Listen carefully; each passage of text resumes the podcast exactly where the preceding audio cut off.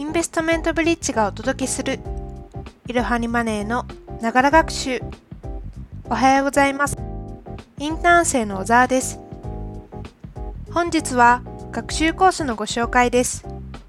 いろはにマネーでは会員限定の学習コースを提供しております。複数の記事とクイズから構成されており一記事ずつクイズをクリアすることにより理解度を測りながらしっかりと知識をつけることができます。お金と投資の基礎知識から米国株や FX などの上級者向けのものまで様々な学習コースを提供しております。気になった方は概要欄のリンクから無料の会員登録もお願いします。今回は人気学習コースの貯金と投資の違いそもそも投資って必要？をご紹介します。最後にクイズもご用意しておりますので全問正解を目指してくださいね。このコースは3つの記事から構成されています。まずはお金は5つに分かれるの記事からご紹介します。給料や節約投資など様々なことを考えた方が多いと思いますが実は家計にまつわるお金は5種類に分けられています。もちろん投資も大切ですがそれ以前にお金の種類について理解しておく必要があります。まずはお金の種類からご紹介します。お金の種類は大きく分けて以下の5つがあります。収入消費浪費貯金投資そのうち貯金は未来や非常時のためにお金を蓄えておく行為です。万が一のことが起こった時のためにも生活防衛費は貯めておきましょう。投資は将来的なリターンを期待してお金を使う行為です。リターンを得られる可能性もありますが投資資金がマイナスになってしまうこともあります。その点に注意しながら行っていきましょう。次に投資は必要なのか。お金を増やす手段についてお話しします。新 NISA などの話題もあり投資が注目を集めています。しかし投資をする前にお金を増やす目的を決め増やす手段を知っておくことも重要です。ここではお金を増やす手段を3つご紹介します。1つ目本業でステップアップする。2つ目転職する。3つ目隙間時間に副業をする。出費が一番少ないまたはない方法でお金を増やす方法は本業での昇給により給料を増やすことです。確かに昇給は簡単なことではないかもしれません。しかし例えば営業成績が給料に影響する仕事の人であれば行動一つで変えられるチャンスがあります。2つ目転職する。近年一つの会社で定年まで働く人も減っており転職をする人も増えてきました。転職を行う理由は主に2つあります。1つ目はキャリアアップ。もう1つは給料アップです。特に現在の職場から専門性の高い職場や大手企業に転職することで給料が大幅に上がる可能性があります。現状の給料と自分の持っているスキル年齢が合ってないと感じた場合は一度転職を考えてみてはいかがでしょうか？3つ目隙間時間に副業をする。本業や転職とは別の角度でお金を増やせるのが副業です。日本では国が副業を推奨しており一定の会社では副業を許可しています。例えばポイントサイト、アンケートモニター、スキルの売買、クラウドソーシング、アフィリエイトなどが挙げられます。これらの副業を行う際には収益によって確定申告が必要になってくることもあるので万が一会社に内緒にしている場合は注意が必要です。ここまでは家計にまつわるお金は5つに分かれるの記事をご紹介しました。次にご紹介する記事は投資の前に消費・貯金を見直そうです。本記事では投資をするための元手がないという方のためにまずは消費の見直しと貯金について説明します。投資は重要ですが貯金ゼロの状態からいきなり投資をするのは NG です。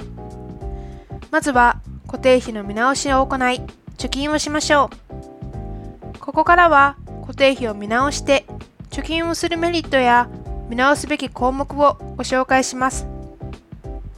まず固定費を見直すメリットについて。消費には固定費と変動費があります。貯金をする上でおすすめなのは固定費の見直しです。固定費は節約してもストレスが少なく一度見直せばずっと節約効果が続きます。ここからは見直すべき5つの固定費をご紹介します。その5つは自宅の通信費携帯電話代光熱費保険料住居費です。この中でも見直しやすいのが携帯電話代です。プランが複雑なためなぜか毎月7000円から1万円ほど払ってしまっているという方も多いのではないでしょうか。携帯代を節約するためには以下の節約方法を実践してみましょう。いらないオプションを外す。自宅や会社の Wi-Fi を使う。プランを下げる。格安スマホに乗り換える。キャリアからの乗り換えであれば通信品質を損ねることなく確実にコストを削減できる。オンライン専用格安プランやサブプランを利用すると良いでしょう。本記事ではキャリア別におすすめのサービスをまとめました。概要欄のリンクからこちらもぜひ参考にしてみてください。次に保険料です。保険は入りっぱなしではなく定期的に見直すことで節約につながります。保険を節約するために以下の点に注意してください。保証内容をよく確認する。年齢に合わない保険を変える。いらない特約は外す。似た保証内容で安い会社がないのか探す。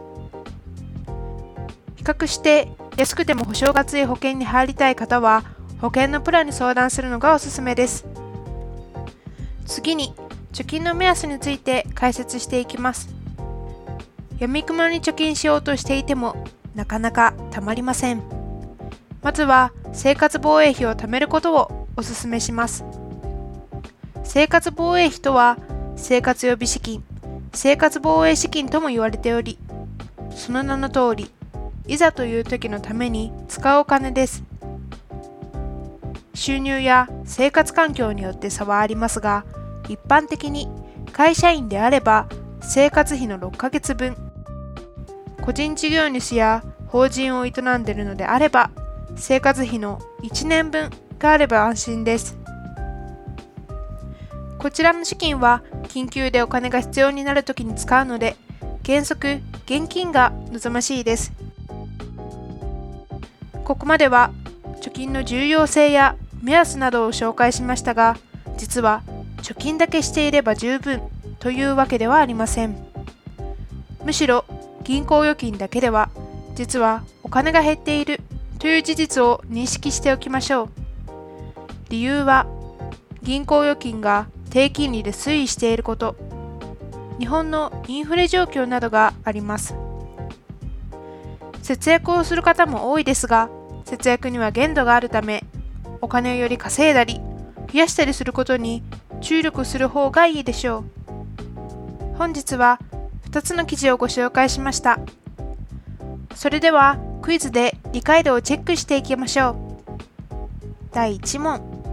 本記事で取り上げたお金の種類は何種類でしょうか？正解は5種類。その5種類は収入消費浪費貯金投資です。次の問題です。会社員だと生活防衛費はいくらあればよいでしょうか？